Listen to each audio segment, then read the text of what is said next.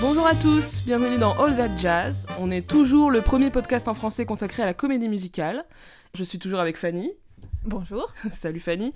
Alors avec toi, on va aborder pour la première fois de l'histoire du podcast, qui n'est pas très vieux certes, euh, l'univers des films d'animation Disney, en se penchant sur euh, le film Frozen, La Reine des Neiges en français, qui a été un énorme succès à sa sortie en 2013.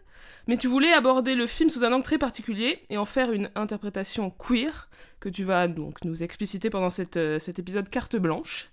Euh, dit comme ça, ça pourrait paraître étrange à certains de nos auditeurs, donc est-ce que tu peux développer Alors oui, bah déjà que j'invente pas grand-chose hein, en, en proposant ça, c'est pas du tout révolutionnaire. Euh, d'autres, euh, euh, d'autres, on va dire amateurs de Disney ont fait ça avant moi. Il suffit de regarder un petit peu sur Internet. On a beaucoup de billets de blog, de vidéos YouTube consacrés au sujet. On a également des fanfictions sur sur le sujet, et sur les développements potentiels de l'histoire d'Elsa, parce qu'on va y revenir. C'est principalement via ce personnage que se sont développés ces lectures queer, jusqu'à il y a quelques mois donner lieu à un hashtag sur Twitter Give Elsa a girlfriend, donc pour réclamer le fait que dans la Frozen 2, donc la suite prévue des dessins animés, euh, la Reine des Neiges, donc Elsa ait droit à une petite amie. Et donc aujourd'hui, ce que je voudrais vous expliquer, plutôt que forcément revenir sur ces interprétations, c'est de montrer pourquoi, à mon sens, elles sont valides. Tu voulais nous présenter un auteur qui a particulièrement développé cette idée de, de relire de façon gay ou de façon queer euh, les productions populaires. Oui, cette lecture queer des productions qu'on dit mainstream, donc des productions qui s'adressent au plus grand monde, a notamment été portée par un universitaire américain qui s'appelait Alexander Doty, qui était professeur en études cinématographiques à l'université d'Indiana, qui est malheureusement décédé en 2012. Il a euh, pointé le fait en fait que longtemps beaucoup des lectures gays et lesbiennes du cinéma se sont concentrées soit sur les productions explicitement LGBT, je pense à des séries comme The L Word, The Queer as Folk, ou alors sur la réception des productions ordinaires par les personnes s'identifiant comme LGBT. Mais ce que défend Doty, en fait, c'est à la fois que n'importe qui peut se livrer à une lecture queer, on n'a pas besoin d'être homosexuel Mhm. ou queer pour faire ce type de lecture, et surtout que ces lectures queer peuvent émerger de n'importe quelle production, même celles qui sont explicitement dans le système hétéronormatif, patriarcal, typiquement donc euh, ce qui arrive par exemple dans les productions de Disney. Une dernière chose sur laquelle euh, souhaitait particulièrement insister Doty, c'est le fait que ces lectures ne sont pas simplement alternatives ou à rebours du texte ou, comme on dit souvent, des intentions de l'auteur. Ce sont des lectures qui existent, qui sont tout aussi valides que les autres qu'on dit dominantes. Il suffit de, si vous voulez, d'ouvrir les yeux. Et donc Doty, lui, il parle surtout du cinéma classique hollywoodien dans ses, ses écrits. Oui, c'est ça. En fait, Alexander Doty, il montre que le cinéma hollywoodien est particulièrement propice à ces lectures. Donc, je vais vous citer d'ailleurs un petit, euh, un petit extrait euh, traduit par mes soins de son ouvrage euh, Fleming Classics sous-titré Queering the Film Canon, donc rendre queer, on va dire, les, les grands films, les films les plus connus. Alors je vous cite un, un extrait, c'est le codage des textes dits classiques ou grand public peut souvent dévoiler une grande gamme de lectures non hétérosexuelles, car certains sujets sexuels ne pouvant être abordés ouvertement rendent alors plus ambiguë la dimension érotique d'un film ou d'une star. Donc en fait, la, la censure et le fait, l'autocensure ou la censure des auteurs hollywoodiens fait qu'en fait on peut euh, y voir quelque chose euh, derrière. euh. Oui, oui, tout à fait. C'est que comme on dit rien, on va dire de façon explicite dans le cinéma hollywoodien classique, bah, à rebours, comme c'est pas très clair, on peut y voir euh, Ouais. beaucoup de choses. Et donc est-ce que euh, j'imagine que Doty parle en particulier du genre de la comédie musicale?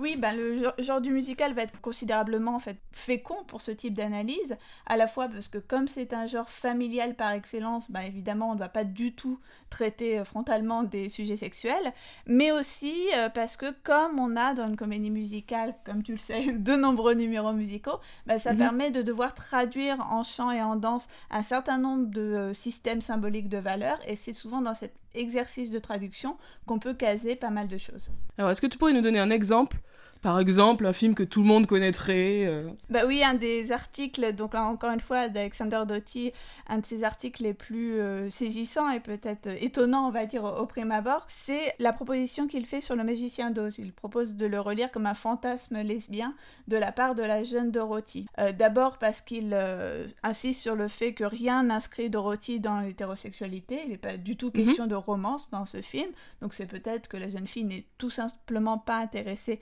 par l'hétérosexualité.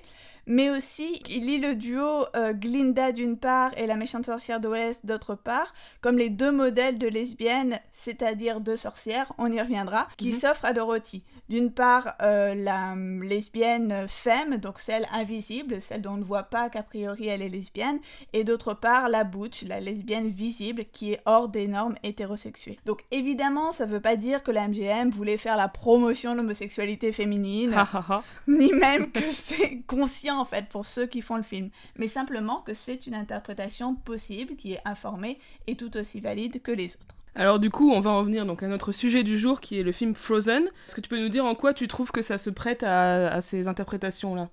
Euh, oui, donc toutes ces interprétations, comme je le disais tout à l'heure, ces interprétations gays sont surtout euh, concentrées sur le personnage d'Elsa. D'abord parce que c'est une princesse qui se construit et s'affirme hors de toute inscription dans un couple hétérosexuel.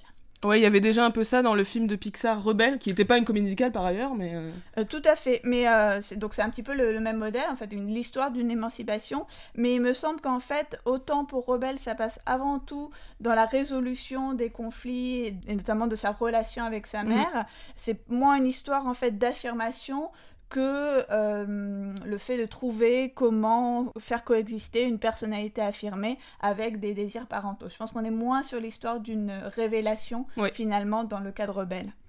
Et alors surtout, oui, donc Elsa va être caractérisée par ce pouvoir, cette particularité, peut-on lire ouais, juste pour rappeler dans le film, elle... enfin, c'est quoi son pouvoir? Elle touche Alors c'est le pouvoir de faire transformer les... tout ce qu'elle touche en glace. Voilà, c'est ça. Et donc c'est c'est assez handicapant en fait. Au, au- au On début- imagine. au début du film, c'est ce qui cause en fait un accident avec sa sœur. Voilà. Et donc c'est à ce moment-là en fait qu'on diagnostique cette particularité, donc qui la rend différente, qui terrorise ses parents parce qu'ils ont peur que bah à cause de ça, elle fasse du mal euh, aux autres et elle s'en fasse à elle-même. Mhm. Et donc c'est une particularité contre laquelle elle doit lutter et qui doit absolument rester secret.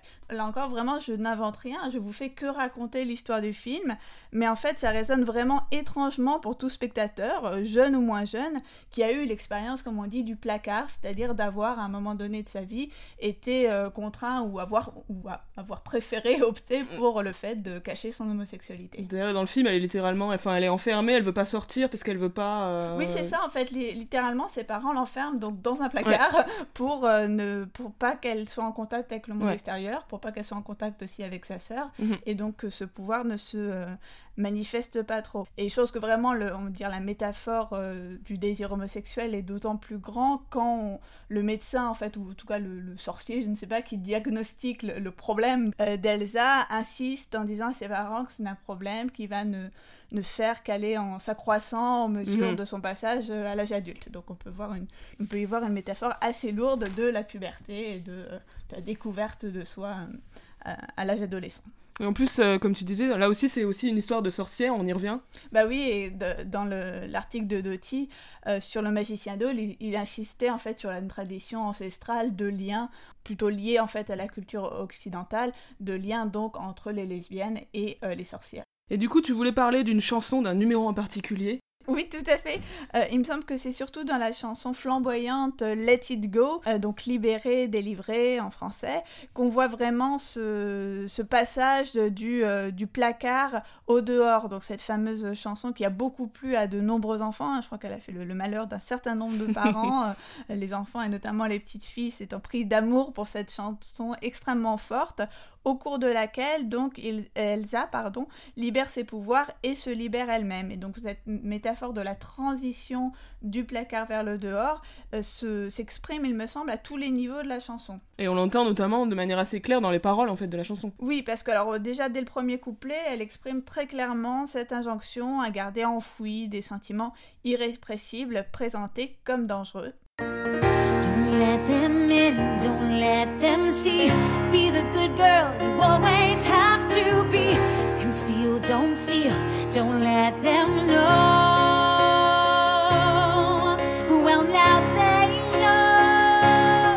Et donc là, ces, ces quelques derniers mots, well, now they know, maintenant ils savent, c'est une référence à la séquence précédente qui a conduit à son exil, puisqu'elle a été outée. euh, à ses pouvoirs, en fait, s'étant publiquement manifestés à son insu, elle a dû quitter euh, le château où elle, où elle venait d'être euh, intronisée, donc faite reine suite au décès de ses parents. Je fais plein de spoilers, je, je m'excuse.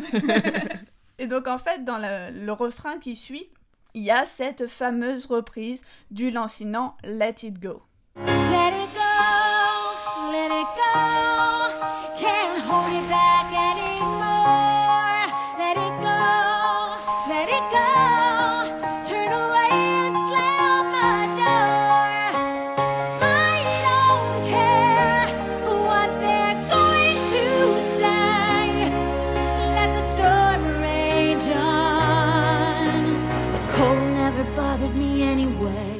En fait, pendant le- l'ensemble du reste de la chanson, elle va filer cette déclaration d'indépendance, elle va décider d'être elle-même euh, sans tenir compte du regard des autres.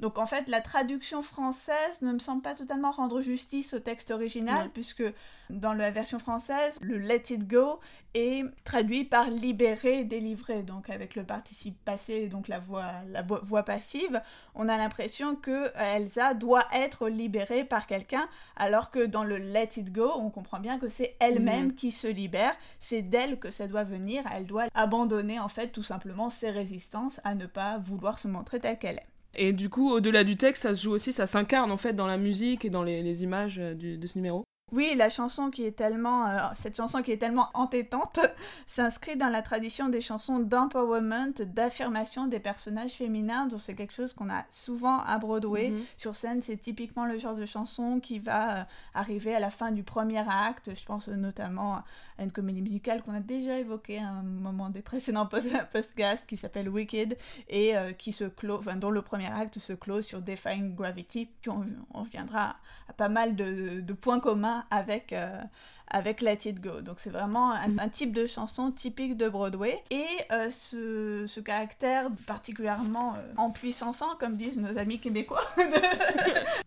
Et donc cette, euh, cette chanson, elle résonne aussi par rapport à son interprète. Donc elle est chantée en version anglaise Mhm. par Edina Menzel qui est une chanteuse de, de Broadway, enfin même une, une star de Broadway, on peut le dire, qui est connue par sa capacité à chanter en voix belt, donc cette voix de, de poitrine fort, particulièrement utilisée en comédie musicale et qui sert à exprimer des sentiments particulièrement, euh, on va dire, virulents, affirmés. Et euh, Edina Menzel, on revient à Wicked, qui a évidemment créé le rôle d'Elphaba, donc euh, qui est aussi euh, une sorcière, aussi un spin-off, enfin un préquel du Du Magicien, Magicien d'Oz, on, on y revient, oui. Et euh, une comédie musicale d'ailleurs, Wicked, qui elle aussi mettait en, en lien euh, des, enfin mettait en scène pardon un lien d'amitié très fort entre deux femmes. Ouais. Donc on est un peu, dans- on va dire, dans ce théma de ce style de comédie musicale. C'est euh, une chanson qui incarne la puissance à la fois on va dire par la chanson elle-même, mais aussi par toutes les références qu'elle mobilise, à Mhm. la fois par son interprète et en renvoyant à d'autres œuvres. Et alors visuellement, ça se manifeste comment? Alors là, euh, on est dans le domaine de l'animation, donc on a quasiment aucune limite, on va dire, à la- au Mhm. spectaculaire de la séquence. Donc euh, il y a de nombreux effets de jaillissement hein, lors de la construction d'un château, parce que pendant, donc pendant cette, euh, ce- cette séquence, euh, Elsa va con- se construire elle-même Un, château, de glace. ouais. et donc de nombreux effets de jaillissement, des effets de glace, des escaliers qui se construisent euh, euh, miraculeusement, donc ont dû, sans doute euh, dû être pensés pour l'exploitation en, 3, en 3D du film, Ouais. mais qui va, vont vraiment renforcer le spectaculaire et donc l'impact de la chanson. D'autant plus que ces effets spectaculaires vont accompagner les temps forts de la musique. Je pense euh, à l'extrait qu'on a entendu tout à l'heure, le tout début de, de la chanson, avant le premier refrain, quand Elsa chante Well Know They Know, sur la note euh, tenue de No, on a un brusque changement d'angle de la caméra, un point de vue en plongée, qui va accompagner son geste de jeter le gant qui devait euh, contraindre Mhm. ses pouvoirs et qui maintenant sont libérés. Ensuite, sur, sur chaque Let It Go, elle fait apparaître un, un petit jaillissement de, de glace. Donc on a vraiment une, une animation qui va accompagner et renforcer ce spectaculaire de la musique. Évidemment, on a également une transformation du visuel du personnage au cours de la séquence. En abandonnant un costume strict et contraignant, elle relâche ses cheveux, elle se redresse elle adopte une, une belle robe. Donc on voit que l'épanouissement Mhm. finalement de sa féminité au cours de la séquence euh, exprimait bien le fait que ce pouvoir euh, était, euh, était sexuel. Et du coup, dans le reste du film, tu vois aussi des aspects euh, qui participent à, à ça. Je trouve que le personnage d'Anna aussi, même s'il est plus classique, a quand même euh, une, originalité euh, en tant que personnage féminin et bien sûr aussi euh, avec son lien avec sa sœur. Enfin, il y a des choses très fortes à ce niveau-là. Oui, oui, bah, le, Anna, elle va tout à fait rejoindre la tradition des héroïnes Disney un petit peu guerrières, comme Mulan, comme. Rebelle. C'est-à-dire qu'elle est en décalage avec les codes de la féminité respectable. Elle est à la fois courageuse et aussi assez ordinaire, en fait. C'est un peu le prototype de la girl next door, mais qui est Mhm. tout à fait, tout à fait combattante, parce que c'est elle qui va vouloir aller sau- sauver sa sœur. Et euh, si au début, en fait, elle... euh, incarne un petit peu le- la petite sœur naïve qui va se fourvoyer dans qui tombe amoureuse super vite, euh, dès le début, euh, Elsa est réprimande sa sœur pour lui dire maintenant tu vas pas te marier tout de suite avec le premier venu. Et ben on apprend au cours du film énorme spoiler. Non. C'est un moment très choquant. hein. Moi, je me souviens que j'ai fait Ah Ah moi, j'étais au cinéma et quelqu'un a hurlé. Euh, Enfin, ça devait être une une américaine. Elle a fait Oh non C'était assez spectaculaire. Bon, il y a un retournement de situation, chers auditeurs, qui montre que Elsa avait sans doute bien fait de mettre sa sœur en garde contre les illusions du mariage avec le premier prince charmant venu. Que finalement, c'est avec plutôt avec son euh, bon pote, le, le prototype du gars euh, sympa, mais pas forcément euh, qui en correspondant en tout point aux archétypes du prince charmant, ar- archétype physique en tout cas Ouais. du, du prince charmant. Et c'est finalement avec celui-là qu'elle finira. Et euh, le dernier point, comme tu disais tout à l'heure, c'est effectivement que ça met euh, finalement le lien entre les sœurs, euh, le- la force de la sororité en avant plutôt que sur la quête de la romance, que c'est le vrai baiser d'amour entre les deux sœurs qui va finalement arranger la situation. Oui, parce qu'en fait, c'est un peu ça le twist final. C'est-à-dire qu'il y a une histoire de baiser d'amour qui, doit, qui doit sauver la situation. On croit que ça va être un baiser d'amour entre un homme et une femme. Et en fait, c'est la relation entre les deux sœurs qui est le vrai amour dans le, dans le film. Oui, je, sais pas, je, je n'ai rien ajouté, c'est parfait. Donc le dessin animé peut être lu comme euh, la- une sorte de libération conjointe entre les deux, de deux sœurs, l'une hétérosexuelle, l'autre lesbienne.